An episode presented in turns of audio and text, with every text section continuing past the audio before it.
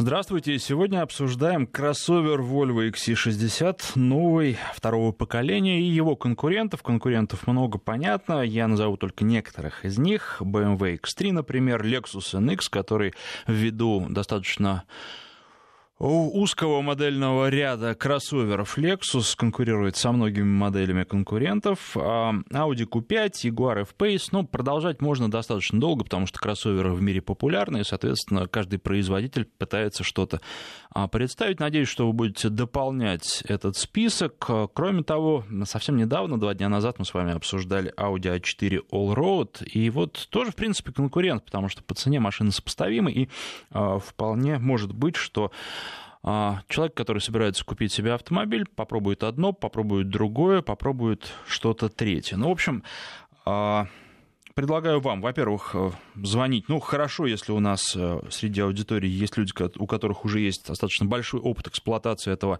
нового для нашего рынка автомобиля Volvo XC60. Они позвонят и расскажут. Интересен опыт эксплуатации, безусловно, автомашин. Машин первого поколения, потому что Второй немножко другой, я об этом тоже расскажу. Ну и, конечно, конкуренты, расскажите, может быть, кто-то присматривался или присматривается к Volvo, присматривался и купил себе что-то другое, это тоже интересно. Рассказывайте о конкурентах, звоните, даже не сравнивая, а просто рассказывайте о своих автомобилях и о том, что вам в них нравится и что не нравится. Конечно, вопросы ваши приветствуются а, тоже, причем не только те, которые касаются Volvo, по другим автомобилям. Милости просим. А, наш координат. Телефон в студии 232-1559, 232-1559, 5533. Короткий номер для ваших смс-сообщений. В начале сообщения пишите слово «Вести» для WhatsApp, Viber. Телефонный номер плюс 7 903 170 63 63. Сегодня, ну, формально вторник, но, тем не менее, праздничный день. И всех с праздником, всех с Днем России.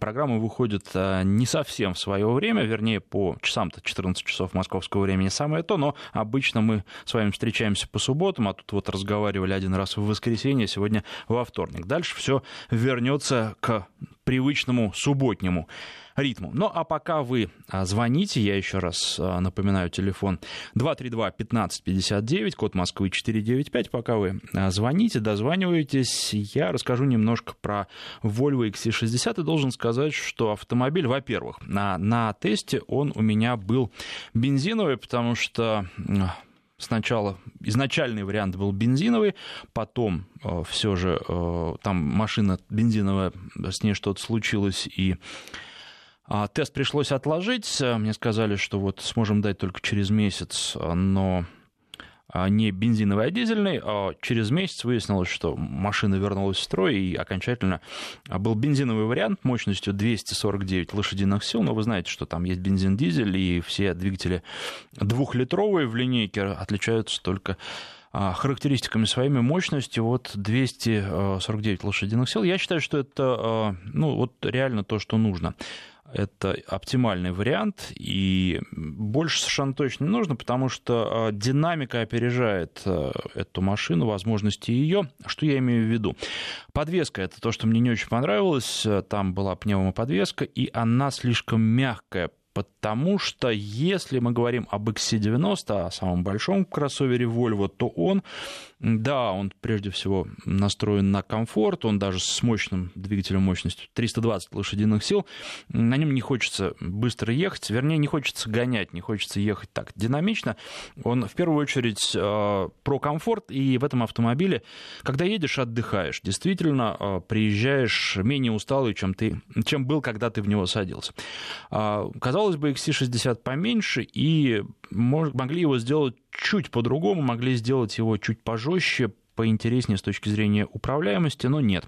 А, по крайней мере, с э, пневмой он абсолютно э, такой же, он комфортный, он достаточно вальяжный, и я бы его сравнил вот именно по свойствам подвески, наверное, в первую очередь э, с Lexus, потому что Audi Q5 будет заметно жестче и заметно интереснее управляется. Хотя, если рассматривать характеристики этого автомобиля, а, ну просто вот э, безотносительно к тому, как ведет себя подвеска, то смотрим а, меньше 7 секунд до сотни занимает э, разгон.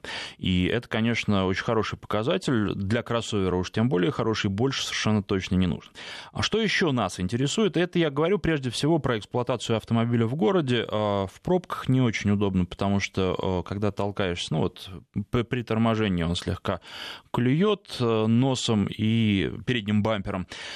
И это ощущается в пробках, наверное, доставляет э, наибольшие неудобства и неприятности, тем более, что в городе э, дорога достаточно ровная, в Москве ровная дорога, и в Подмосковье по большей части дороги ровные. Поэтому э, мягкая подвеска, она, в общем, не нужна и никак не ощущается.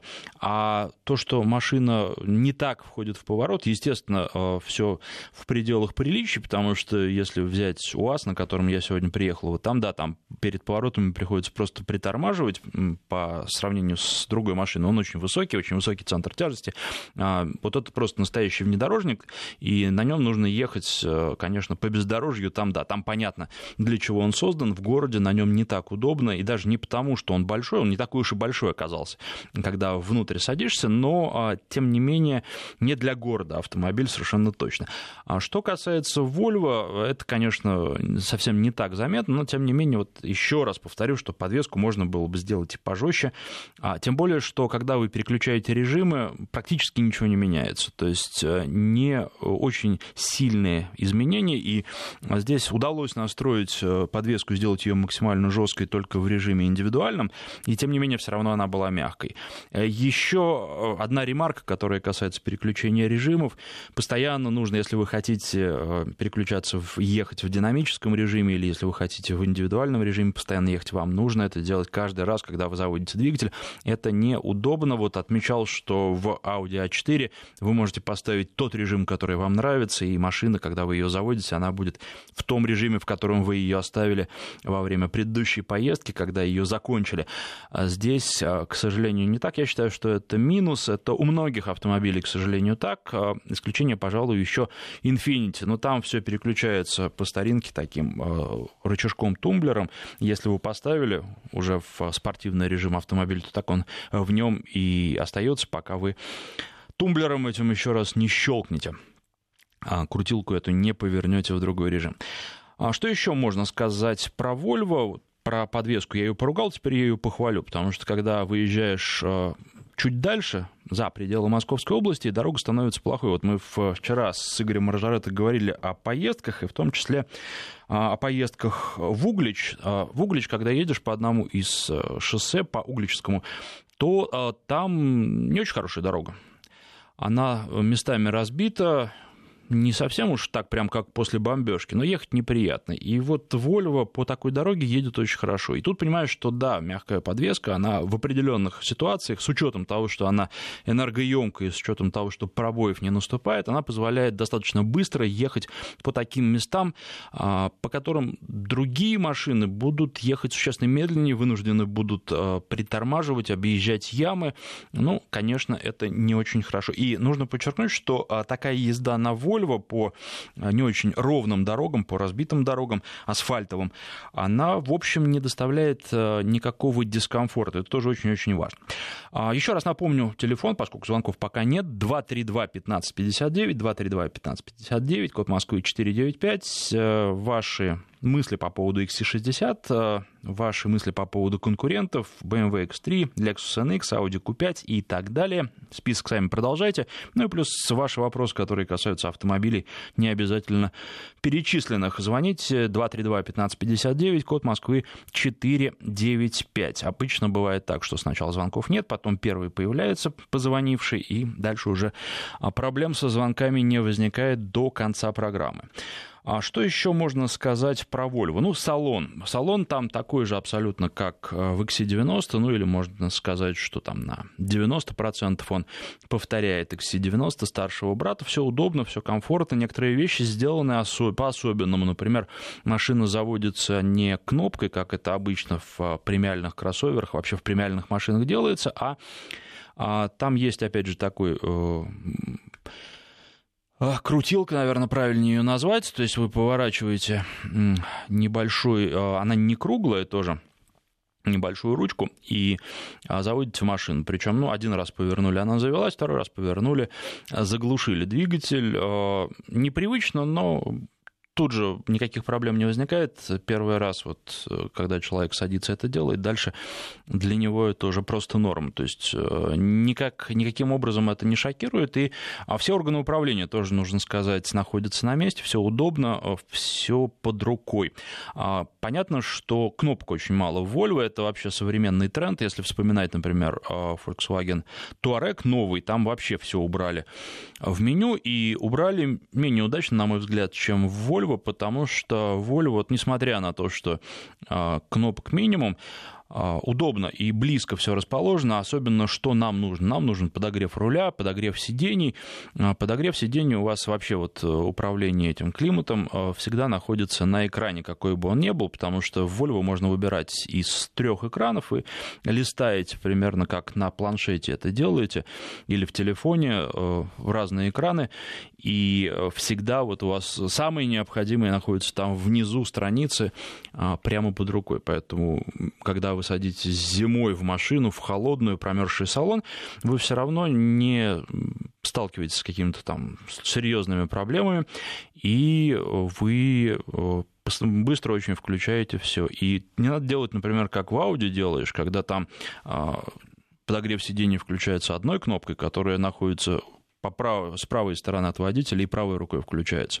Обогрев, например, зеркал нужно э, включать э, рычажком на двери, которые находятся рядом с блоком управления. Ну, в смысле, он интегрирован в блок управления зеркалами, а подогрев руля находится на руле. И вот вы должны справа налево или слева направо, или начинать, в общем, неважно откуда, но тем не менее много кнопок нажать для того, чтобы в разных местах салона, которые находятся, для того, чтобы вам везде стало тепло, и автомобилю везде стало тепло.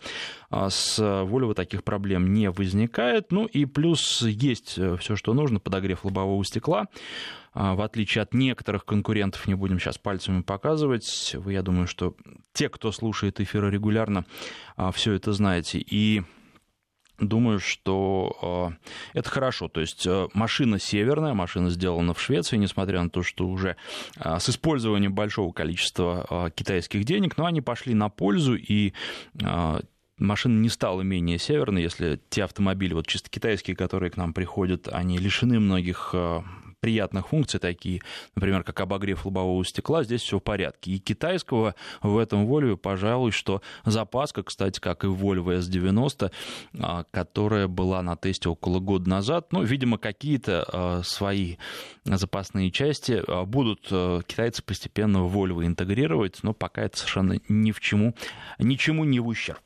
232-1559, телефон в студии. Первый, кто позвонил, Алексей, здравствуйте. Здравствуйте. У меня вопрос такой. Я являюсь владельцем Volvo XC90. Угу. Первого поколения. А, да. А, автомобиль рестайлинговый 2012 года. А, и такой вопрос. Да-да-да, быстрее. А, коробка все специалисты пугают, что на пробеге 150 тысяч километров э, появляются проблемы с коробкой. Что якобы там нет дополнительного э, радиатора, э, по температурам выше 25 градусов надо быть аккуратно очень в нагрузках на автомобиль.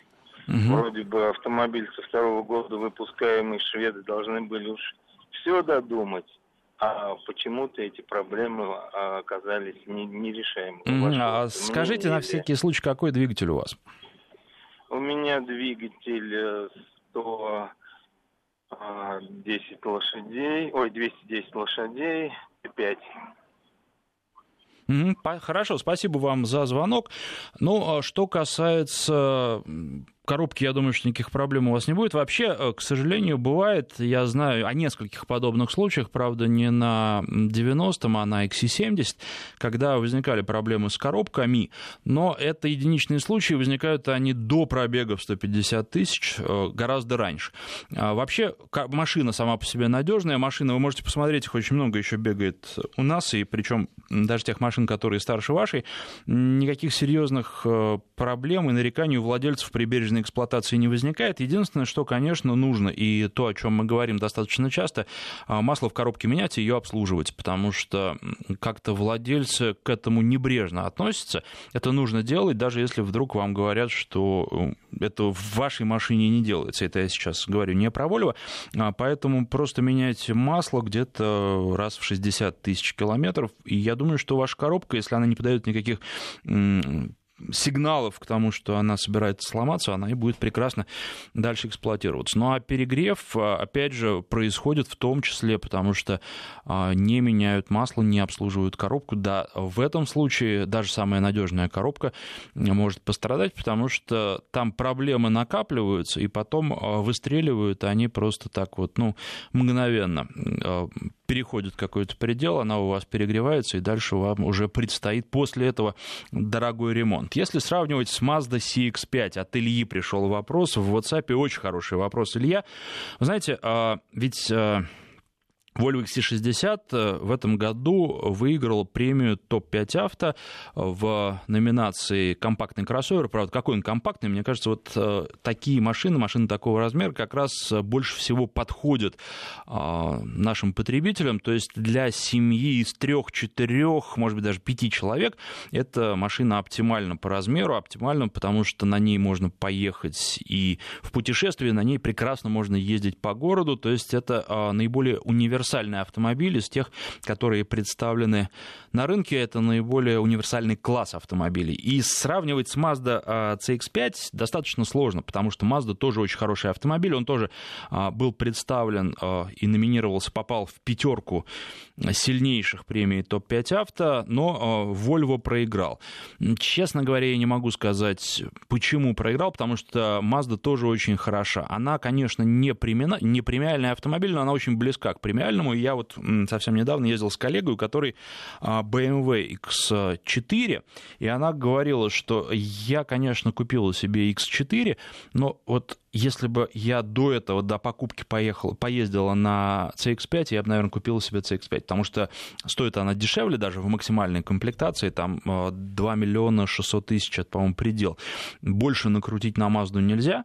А с двигателем 2.5 она прекрасно едет, и автомобиль очень хороший. Некоторые жалуются на шумоизоляцию, но, честно говоря, не знаю, как там можно жаловаться, потому что очень а, здорово она доработана по сравнению с, ну, или как, я не знаю, как называть, дорестайлом или а, предыдущим поколением, потому что в Мазде говорят, что это новое поколение, изменений там таких вот каких-то кардинальных прямо нет. С другой стороны, машина очень сильно поменялась, потому что очень много доработок, которые прям так вот в глаза не бросаются, а тем не менее, а, когда едешь, это очень хорошо ощущаешь. Поэтому а, разница у них будет, но если вот э, примерно равные величины сравнивать комплектации где-то в миллион. И я думаю, что Mazda, Mazda CX-5, вот если брать ее в максимальной комплектации, а, она очень серьезный, действительно конкурент для Volvo XC60. А, и что я должен сказать, подвеска в Mazda изменилась, она стала лучше приспособлена для российских дорог, потому что а, Mazda Deristyla была, ну, такой, в общем, табуреткой. Сейчас а, подвеска стала мягче, но не настолько мягче, как Volvo, плюс там нет этой пневмы, которая, помимо всего прочего, еще вызывает и определенный вопрос по части надежности. Ну, понятно, что пружины, они надежнее будут в любом случае. Я не хочу ничего говорить э, по поводу Volvo. Думаю, что там на протяжении многих лет у э, тех машин, которые будут ездить по нашим дорогам, будет все в порядке. Ну, не зря их в Швеции разрабатывают. Одно дело все-таки континентальная Европа, другое дело Швеция, там другие подходы, там другие дороги, там другие зимы. А что касается зимней эксплуатации, естественно, шведы об этом тоже думают. Но, тем не менее, вот э, Mazda по соотношению цена-качество, в моем понимании, а, Volvo XC60 превосходит. Потому что в Volvo, ну, по большому счету, нет ничего такого особенного а, по вот чисто потребительским а, характеристикам, что есть в Mazda. Но нужно тут отметить, что в Volvo, конечно, есть управление с помощью мобильного телефона. То есть вот эти все новые технологические а, фишки, которые а, кому-то очень нужны. Если вам это нужно, и вы готовы за них доплатить э, лишний миллион, то тогда да. Если вам просто машина, чтобы ездить, ездить с комфортом, машина с хорошей динамикой, машина надежная, которая вам прослужит долго, то тогда вполне можно посмотреть на Мазду, потому что она тоже очень-очень неплоха. 232-1559, Валерий на связи, здравствуйте. Да, добрый день. Вот как раз вы частично уже ответили на мой вопрос. А, вопрос следующий. У меня Volvo XC60, предыдущий, комплект, э, предыдущий выпуск 2015 года. Угу. Это уже вторая машина. У меня к этой машине вообще вопросов никаких нет. Замечательно.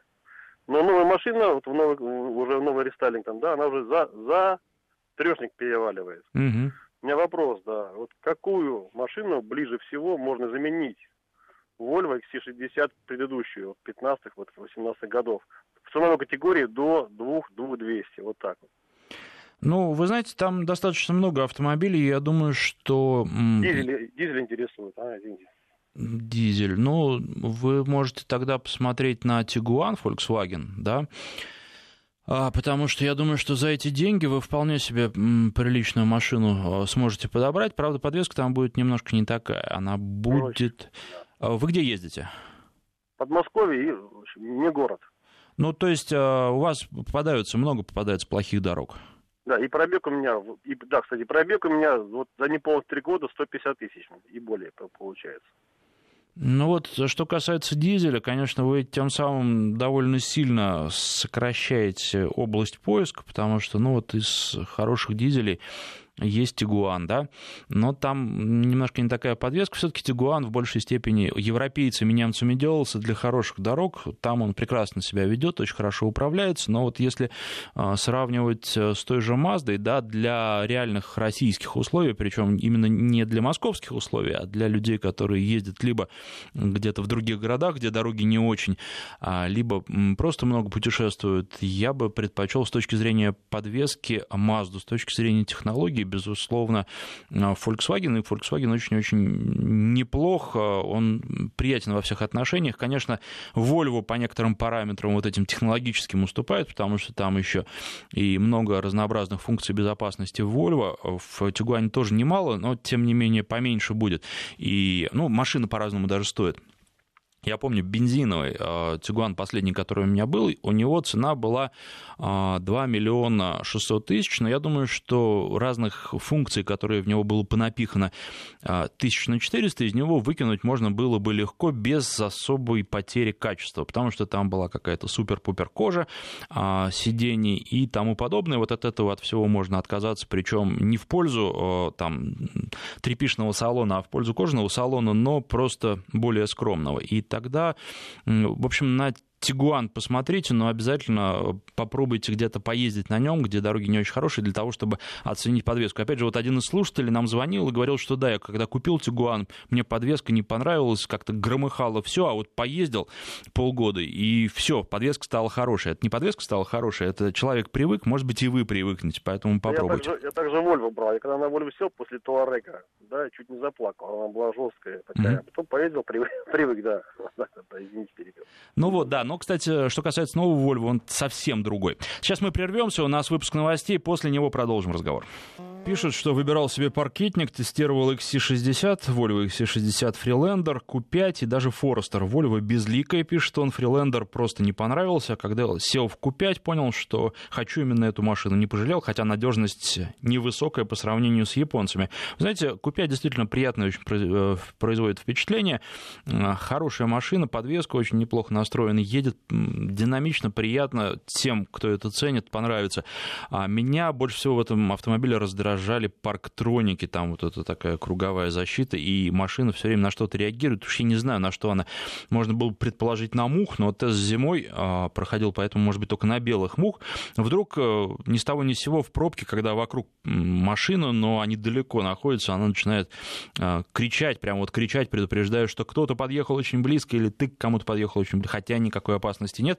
И вот это раздражало, причем а, на Audi я не первый раз с этим встречался, на Volvo тоже встречался, появлялся раньше, вы знаете, а вот на XC60 этого нет. Сейчас э, все-таки все отладили и наладили, и это очень приятно. Еще э, что должен сказать, я вот запаской назвал то, что в багажнике у Volvo лежит, нет, это докатка, к сожалению, вот там как раз китайская резина, это, на мой взгляд, не здорово, лучше все-таки, когда запаска. Ну и еще из особенностей Volvo, там ведь стекломатели не такие, как а, обычно, как у большинства машин, а там а, вода или омывающая жидкость поступает непосредственно из щеток. И а, это, с одной стороны, удобно, вода не проливается зря, вы не поливаете улицу, а, а такое часто бывает, если форсунки не очень правильно настроены. Ну и вообще бывает, что брызнет вода на стекло, и щетками ее тут же стирает а, не успевает она выполнить свои функции и очистить стекло. А, щетками ее забрасывают в том числе на боковое а, стекло водителя. Так вот, что касается Volvo, здесь очень здорово, когда вода из непосредственно щеток поступает, она не теряется, во-первых, и во-вторых, эта система не замерзает, чего боялись. А, некоторые водители. Нет, здесь все в порядке, испробовано и зимой, и летом никаких проблем. А Nissan X-Trail 2012 года или Volvo XC70 2008 оба дизель-автомат. А, что взять, спрашивает наш слушатель. А, ну, очень трудно на этот вопрос ответить. Если брать безотносительно к техническому состоянию этих автомобилей, я бы не задумываясь сказал, что, конечно, XC70, потому что машина доставляет удовольствие прежде всего своим комфортом, конечно. Единственное, Соответственно, там ну, большеват э, радиус разворота, и с X-Trail езду не сравнить, особенно если едете на большие расстояния. Конечно, Volvo XC70 просто встал и поехал, можно далеко ехать, и вот, ну, хорошо, комфортно, приятно. А, Nissan попроще машина, конечно, похуже управляется. А, ну и понятно, что не премиально это автомобиль. А вот э, конкретный экземпляр, тем более, что Nissan помоложе существенно будет, я тут затрудняюсь. Э, надо смотреть, какой реальный пробег у машин, в каком состоянии находится, сколько еще им а, суждено пробегать. Тут, во-первых, ну, отчасти не угадаете, отчасти смотрите. Главное, чтобы еще, помимо всего прочего, одна из важных характеристик, поскольку машины обе не новые, чтобы как можно меньше было владельцев, желательно вообще один. Вот это тоже такой параметр очень важный. 232-1559, у нас Игорь на связи, здравствуйте. Здравствуйте, расскажу свою историю. Это был декабрь прошлого года, так как ездил на универсале повышенной проходимости, припомню там 4 на 4 дизель, опелевский, ну так как GM ушел, решил продать, вот, искал что-нибудь похожее, ну, хотя очень был доволен машиной, в принципе говоря. Первое, на что обратил внимание, Volvo V90, а, поездил, посмотрел, да, чувствуется, что это как бы вот э, харизма, но почему-то, так скажем, ну, не понравилось. После этого смотрел XC60. Кстати, XC60 сравнимый комплектации с V90 оказалась даже дороже, чем э, V90. Вот, в итоге э, и хотел обязательно с дизелем, но хотелось не D4, а D5, но с D5 вообще цены оказались заоблачные, близко к 3 миллионам. В итоге получилось, что купил Lexus RX 200 в схожей комплектации, разница в цене с XC60 60 получилось порядка 400 тысяч рублей. Вот э, отлично, мне кажется, Volvo, вот эта XC60 машина, но разница в цене в 400, примерно 420 тысяч схожих комплектаций, это где-то средняя комплектация, это и кожа, и люк, и партроники, и там 20 диски, и все-все-все, да, кроме излишеств каких-то. Что не понравилось э, Volvo, а кому-то это может нравиться, что все управление внутри э, с тач-панели, то есть нет никаких, мне кажется, это достаточно заморочено. Вот, что понравилось, я не знаю, вы отметили это или нет, что навигация обновляется по воздуху и заморачиваться не надо, как только вышло обновление, сразу же навигация обновится, что называется, через интернет. Вот такая история. Понятно, спасибо. Об этом, кстати, по поводу навигации не говорил, но, честно говоря, всегда практически, если только не установлен какой-то навигатор от э, поисковика, который вы все знаете, от нашего поисковика в машине штатно, то я предпочитаю пользоваться навигацией в мобильном телефоне или в планшете. Она лучше, и она обновляется в том числе и получше, чем навигация Volvo. Есть такой момент. Вот. Э, хотя вот в Volvo я альтернативные маршруты прокладывал с нашей хорошей навигацией. Ну, немножко по-другому она ведет, принципиальной разницы нет. И я не вижу просто особенного смысла в ней. Может быть, просто потому это происходит, что а, я пересаживаюсь все время из одной машины в другую, мне так проще. А если бы эта машина была у меня в течение длительного времени, я бы пользовался и штатной навигацией. Вполне такое тоже может быть. А будет ли а, что-нибудь сравнимое по цене-качеству с Лансером, спрашивает Сергей, пишет, люблю седан. Вы знаете, ну, честно говоря, если прям вот брать Лансер-Лансер, то думаю, что ничего похожего не будет, потому что автопром движется вперед, далеко не всем. Нравится то, что получается, но тем не менее думаю, что как раз автомобили будут э, меняться и меняться в кардинально, то есть э, подход к автомобилестроению будет меняться у всех производителей, они просто вынуждены будут, э, будут это делать, потому что конкуренция их заставит. Опять же, не говорю, что это хорошо, но это та объективная реальность, в которой мы живем. Стоит ли покупать Ford Focus 2 рестайлинг, хэтчбэк, 2009 год, 1.8 двигатель, 65 тысяч пробег, обслуживался только официально, один хозяин и комплектации люк, люкс ДТП не было, цена 400 тысяч рублей, есть сомнения, прошу прощения, что не по теме, пишет Павел. Да нет, никаких проблем, Павел. А, вы знаете, вы не пишете, какие сомнения. Вот э, что касается Ford Focus 2, точно так же, как и первый Ford Focus, это довольно надежные машины. Но у меня э, сразу э, возникают вопросы. Во-первых, по поводу пробега 65 тысяч. Кто владелец? Кто этот человек, который проехал за больше, чем ну, за 10 лет меньше, проезжал меньше 7 тысяч километров в год. А кто этот человек. Вполне может быть, что где-то по городу ездили аккуратно человек, то, что один владелец, кстати, это очень хорошо. А, вот. Э, но в любом случае я вам советую эту машину, если у вас нет э, каких-то таких вот... Если у вас э, сомнения просто потому что, ну, не знаю, потому что есть сомнения. Вот, я вам советую эту машину выбрать хороший сервис, загнать машину туда, не пожалеть денег на диагностику и сказать, что, ребята, вот думаю купить, проверьте, как для себя, стали бы вы ее брать или не стали. И если э, там ребята проверят, я думаю, что у них-то никакой заинтересованности вас обманывать нет, они проверят, посмотрят, и если скажут, что брать, то вполне можно. Вот, э, так-то, опять же, после покупки вы ее обслужите, там, чтобы вам владелец не говорил, обслужите ее по максимуму, сделайте хорошее ТО, и вполне возможно, она вам еще долго прослужит. Ну а если есть какие-то замечания, нужно и самому можно, в общем, внимательно машину осмотреть, а, и любые проблемы решаются в пользу того, чтобы отказаться от покупки в таких случаях. Но, опять же, вполне возможно, что это прям повезло и хороший вариант, но проверить все равно нужно. И если есть э, какие-то сомнения, да, вот, ну, вы можете их перечислить. В чем сомнения? Пишите, Павел. До конца программы у нас еще больше 15 минут. Э, обсудим. 232-1559. У нас Александр на связи. Здравствуйте. Здравствуйте. Александр Тюмень. Э, являюсь владельцем RAV4 2015 года. Ну, конечно, не конкурент Вольве. Вот, но расскажу историю. Теща две недели назад у меня купила Lexus NX200 Э, по-моему, там в районе двух с половиной миллионов он я обошелся. Угу.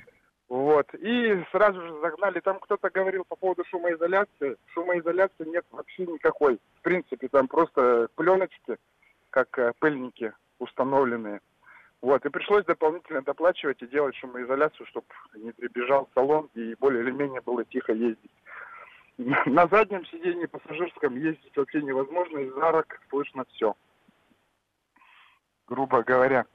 Не знаю, как Volvo с этим справляется, но по Lexus большие проблемы. Хорошо. По личному опыту. Спасибо вам за звонок. Мы сейчас прервемся на некоторое время на рассказ о погоде. Потом продолжим. И потом я по поводу Lexus тоже выскажу свою точку зрения. Она с вашей не совпадает, сразу скажу. А пока напомню координаты. 232-1559, телефон в студии. 5533, короткий номер для ваших смс-сообщений. Сначала слово «Вести» пишите. И для WhatsApp, Viber, телефонный номер плюс 7 903 170 63 63. И продолжаем, а, в том числе отвечать, продолжая на ваши вопросы, которые в WhatsApp поступают и по СМС. Автомобильные видеорегистраторы могут стать темой вашей программы. Знаете, теоретически да, практически это отдельная большая работа. У меня, честно скажу, регистратора нет. Я периодически думаю о том, чтобы его купить, но потом как-то э, отказываюсь от этой идеи, даже не знаю почему. Ну, вот как-то езжу и езжу, хотя понимаю, что могут быть случаи, когда регистратор э, пригодится, причем пригодится очень. И кроме того, бывают ситуации на дороге, и поскольку езжу много, вижу много, бывают ситуации, которые можно было бы и другим показать, но тем не менее пока а, не приобрел. И для того, чтобы взвешенно и квалифицированно говорить, нужно многое попробовать. А вот э, с этим а, существуют определенные сложности, да, потому что ну, не являюсь я пользователем этих устройств. Кого-то приглашать, ну, в принципе, можно попробовать. Просто с вами поговорить, чтобы вы а, мне рассказали я мог определиться с выбором. Может быть, вот в таком формате и а, сделаем программу. Я подумаю над этим. Спасибо за предложение. А, скажите, пожалуйста, как относитесь к Шкоде Суперб с пробегом? Ну, э, вы знаете, в принципе, к Шкоде я неплохо отношусь, Суперб э, тем более, с пробегом. Ну, все надо смотреть. Надо смотреть на автомобиль, в каком он состоянии конкретный автомобиль находится. Просто надо же, э, опять же, какая Шкода Суперб? Последнего поколения, предыдущего поколения, какой пробег, какой возраст автомобиля. Очень много факторов, поэтому в целом машина мне нравится.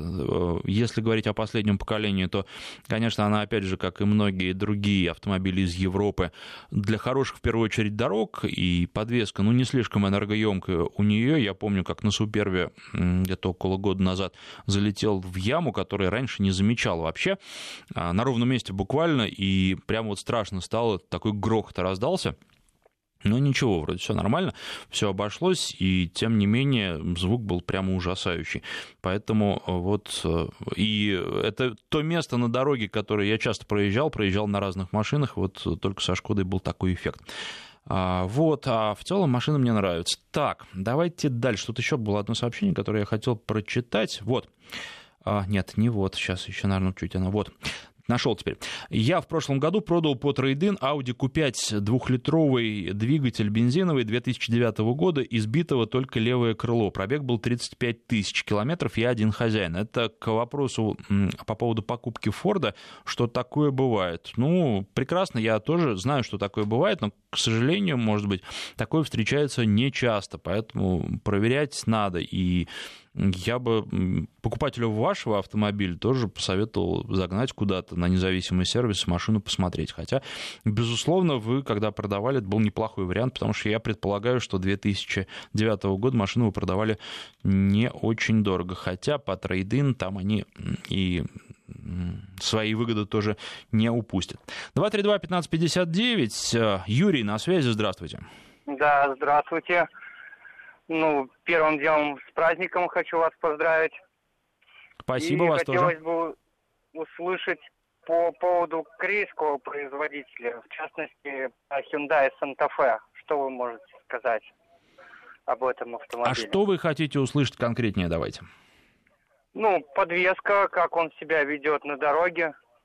Был ли он у вас да, конечно, конечно, но достаточно давно это уже было. Вот, автомобиль хороший, ведет себя на дороге неплохо очень, а подвеска нормальная, я считаю, что подходящая для наших дорог. Вообще, у нас же есть два таких э, самых известных корейских производителя, это Kia да, и да, да. Hyundai, и вот с этой точки зрения мне, наверное, здесь э, Hyundai в большом таком размере импонирует даже побольше. Вот. С подвеской проблем нет, с надежностью проблем нет. Он для довольно таких спокойных, взвешенных уже, я бы не назвал этих водителей возрастными, но не для молодежи автомобиль. И хотя, может, и кому-то молодому тоже понравится. Вот, ну, вот у меня у самого Hyundai Elantra Угу. И вот все посматриваю именно на Hyundai, именно Santa Fe уже хочется пересесть на что-то более такое паркетник или как его mm можно назвать. Ну, я думаю, что э, вы не разочаруетесь абсолютно точно. Э, по сравнению с Элантрой. Единственное, ну, вы должны учитывать, что автомобиль большой, а, зависит от того, как, э, где вы ездите, и я часто в эфире говорю, что а, большие машины меня все больше и больше тяготить начинают, но, опять же, он, конечно, большой, но не самый большой бывает больше, это во-первых, а во-вторых, тут все люди разные, и думаю, что вам понравится, потому что, ну, автомобиль достаточно универсальный, очень комфортный, и ну, долго будете ездить и думаю, что радоваться. Поэтому неплохой выбор и неплохая замена вашему нынешнему автомобилю. Спасибо за звонок. Давайте еще один послушаем. Виталий у нас на связи. Здравствуйте. Хорошо. А, так, а, это... Алло. Да-да-да, это был Юрий, а вот теперь Виталий. А, Виталий, здравствуйте. Да, добрый день. А, я человек семейный, поэтому вот при выборе машины а, очень важно для меня безопасность. Знаете, я недавно почитал, что, конечно, безусловным лидером Volvo является, но ценник у нее, конечно, кусается. У меня вопрос, какие машины могли бы из внедорожников или кроссоверов посоветовать, которые действительно безопасные машины, но при этом не настолько дорогие? Ну, вы имеете в виду в этом размере? Volvo XC60. Да, да как, как 60-я. Угу. Ну, я думаю, что если вы возьмете любой э, современный автомобиль, то есть автомобиль, который недавно обновился или недавно вышло новое поколение, и тот же уже упомянутый э, Tiguan Volkswagen и Mazda CX-5, они будут по безопасности примерно сравнимы. Потому что вы понимаете, в чем дело? А, тут э, очень трудно говорить. Вы же, э, во-первых, Пожелаю вам никогда в аварии не попадать, но если вы попадете в аварию, вы никогда не будете знать, какой она будет, куда придется удар, и, в общем, выбрать э, тот автомобиль, который в той конкретной ситуации, которая будет, может быть, а, крайне сложно, да, потому что... А Kia Sorento, что можете сказать? Просто Sorento, не Sorento Prime. Э, да, да, да.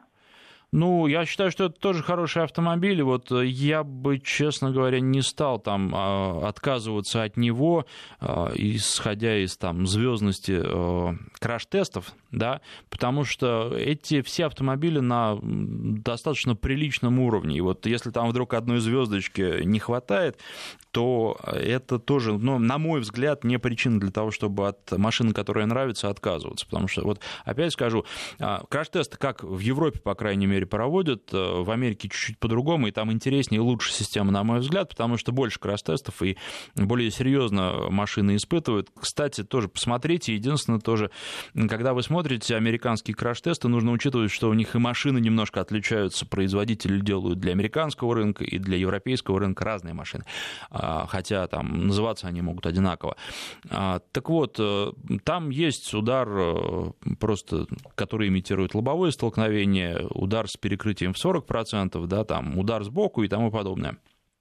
А, та ситуация, которая на дороге возникает, очень часто не подпадает под эти варианты. А понятно, что производители, когда делают свои машины, они думают о том, чтобы вот эти краш-тесты пройти. Поэтому а, они и машины рассчитаны на такие удары. Если у вас удар будет там сбоку, как это часто бывает, да, кто-то в вас влетит там вам в бампер, то уже деформации пойдут совершенно по-другому, и как они пойдут, никто вам не скажет, потому что никто этого не знает. Это вот э, есть такая конкретная авария. Дальше. Уже, если э, она действительно какая-то серьезная и представляет интерес с точки зрения дальнейшей, дальнейшего конструирования автомобилей, то приедут инженеры и изучат, как это все произошло. Но не раньше, и понятно, что это, скорее всего, будет реализовано и учтено только в следующем поколении автомобилей или в лучшем случае с рестайлингом, хотя мало в это верится. Поэтому а, здесь а, нужно, безусловно, обращать внимание на краш-тесты, но молиться на них не стоит, потому что никогда не знаешь, какая в жизни будет реальная ситуация. 232-1559, Руслан, на связи связи. Здравствуйте. Алло, э, добрый день. Э, хотел, Руслан, Москва, э, хотел бы спросить следующее. Я вот сейчас езжу на Тигуане, всем машины нравятся, кроме размера багажника. Постоянно что-то не хватает, багажник маленький. И задумался насчет Toyota Highlander, как uh-huh. новый, но вот в последнем кузове. Uh-huh. Что вы вообще скажете и вообще какие есть еще аналоги там где-то в ценовой диапазоне там до 2200 где-то так? Ну, Highlander 2200 вы имеете в виду БУ будете брать, да? Да, да, да, БУшный, да. Ну, во-первых, Highlander, на мой взгляд, хороший автомобиль, немножко кондовый, так, э, с точки зрения вообще современного автопрома, но, тем не менее, это и плюс в том числе. Поэтому здесь ничего против не буду говорить. Если нужен большой автомобиль, то очень неплохой вариант. Ну, а так, вот, например, из новых есть Fortuner. Я не думаю, что они есть на вторичном рынке. Даже если есть, я бы опасался этих, ну, почти новых машин, которых вдруг по каким-то причинам продают. А, ну, вы посмотрите просто одноклассников. Мне трудно так говорить, э, э, потому что А, есть, например, Mitsubishi Pajero Sport, да, но который хуже, на мой взгляд, хуже подходит для города. А, есть и другие автомобили. У нас времени мало остается, поэтому здесь э, советую вам посмотреть, выбрать, и если что, написать или позвонить просто в следующую программу. Тогда уже, сравнивая какие-то два конкретных, три конкретных автомобиля, смогу подробнее вам ответить. Ну а сейчас время подошло к концу. Спасибо всем, кто писал, звонил, слушал, и до встречи в этом формате в субботу.